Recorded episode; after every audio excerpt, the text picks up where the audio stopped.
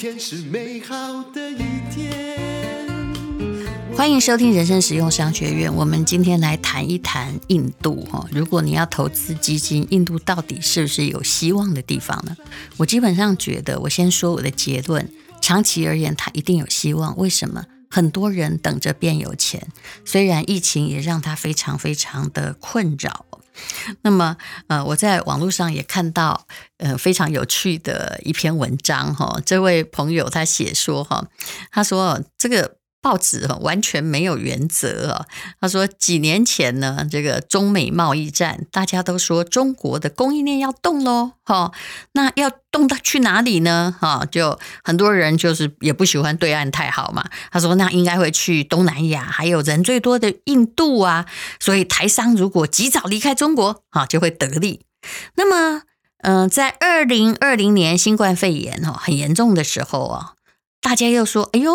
中国的供应链都会离开哦，都会离开哦。你看，人不要去预言未来哈，因为你预言的哈，最后就没多久就会被打一个巴掌哦。他就会说，那已经去印度的台商又会得利喽哈。然后，比如说以中央社而言，他就会报道说，哎呀，红海呀，这个在印度制造 iPhone 十二哈，然后。的这个苹果手机移转了中国的产能啊，好厉害呀！啊，那现在又怎么说呢？印度的疫情那么严重哈，目前疫情爆发，那订单呢看起来又回到中国。啊，我们 我觉得我们。这个台湾的报纸真的好好爱台湾哦，好，这中央社又说哈，哎呀，这个全球一半的 iPhone 产自红海的郑州厂啊，哈，然后每分钟大概三百五十只啦，哈，然后他说呢，哎呀，又是台商得利，反正我们得出任何的结论就是台商得利。其实当然我们很爱台湾，但我很怕这种夜郎自大哈，其实不管嗯。当然，很多人都会知道啦，就是商人无祖国，就是听说是这个诶某一位董事长说的啦。市场就是我的祖国，用这句话来讲，好像有点现实。可是，的确，你不必期待现在有什么这爱国商人、什么悬高之类出现。商人的确是他的员工，也并不限于一国的人呐、他的企业现在哪一个企业不是世界性的？好，那么印度的疫情到底有多严重呢？《纽约时报》是这样写的，但是因为我也去过印度好几次，我知道印度人对生死的看法恐怕跟你我不太一样哦。《纽约时报》写说，火葬场到处都是尸体，好像战争刚发生一样，大火燃烧哦。然后在新德里的某一些地区，天空啊，从早到晚都闪烁着火光。印度。嗯，你不要瞧不起人家哈。我们不知道是全世界第几大经济体，不过人家是全世界第五大经济体。从二零二一年四月下旬之后，已经变成了全球灾情最惨重的国家。嗯，他们这个连续二十天，每天的新增的确诊数，因为他们人口。很多，而且密集啊！他们每天新增三十万呢，也就是每秒多三个。那么世界卫生组织呢，他还把最早在印度发生的变种的病毒啊，然后升级为最令人担忧的变种病毒，因为传来传去，它就是会变种嘛。明明在今年的四月。印度今年的经济成长，哈，被这个 IMF 国际货币基金估为全球所有的国家中最高的哦，多少呢？嗯，我们那个四趴很高兴哈，美国七趴哈，已经超过了一九五一年以来的水准，但是印度的它的。经济成长竟然本来在第一季可以到十二趴，它被视为是带领复苏的火车头，可是最近呢却失控了。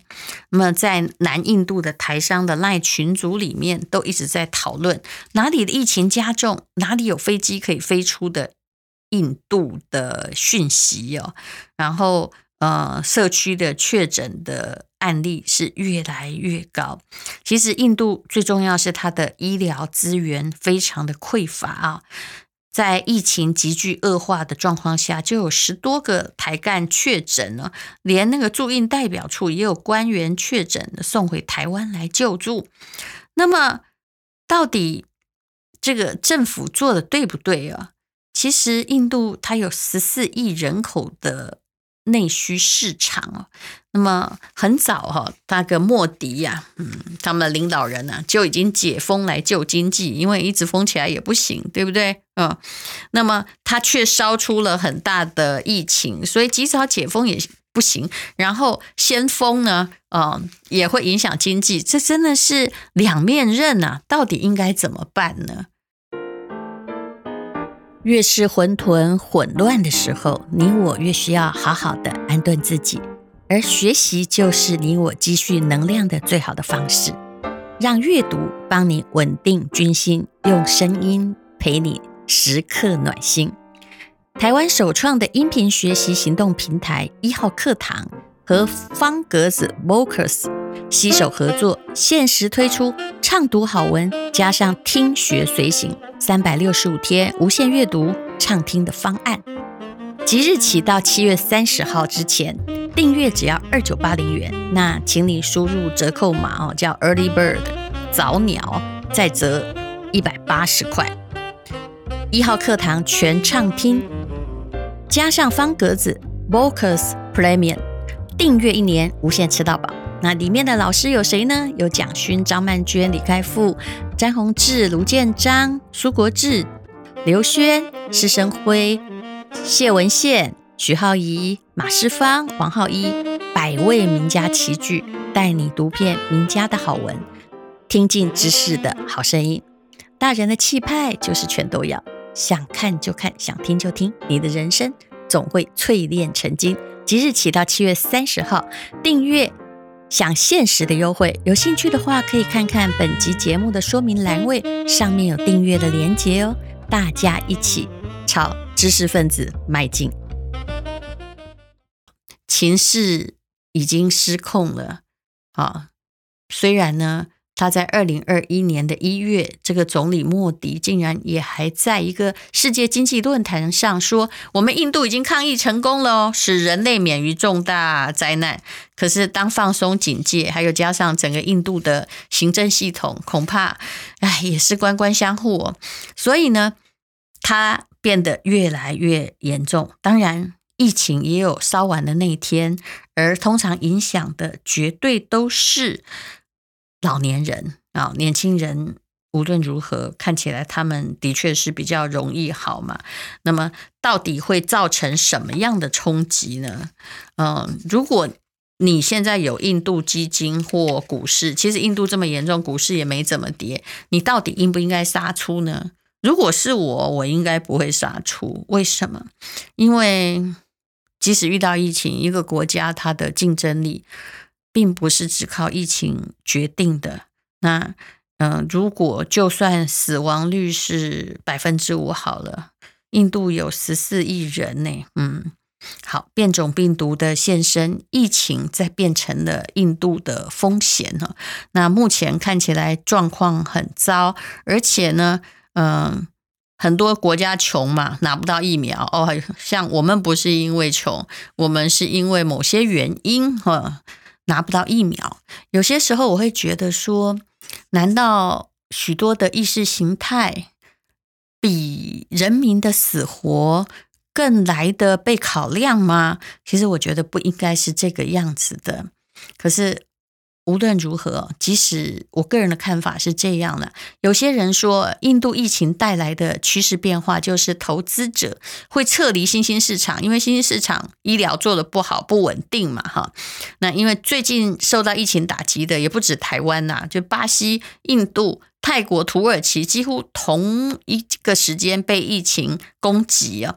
那么，呃，很多人就会。想要规避风险嘛？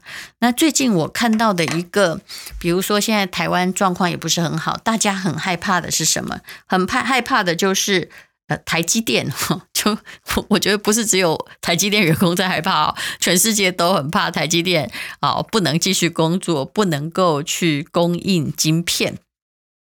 可是。长期的市场会改变吗？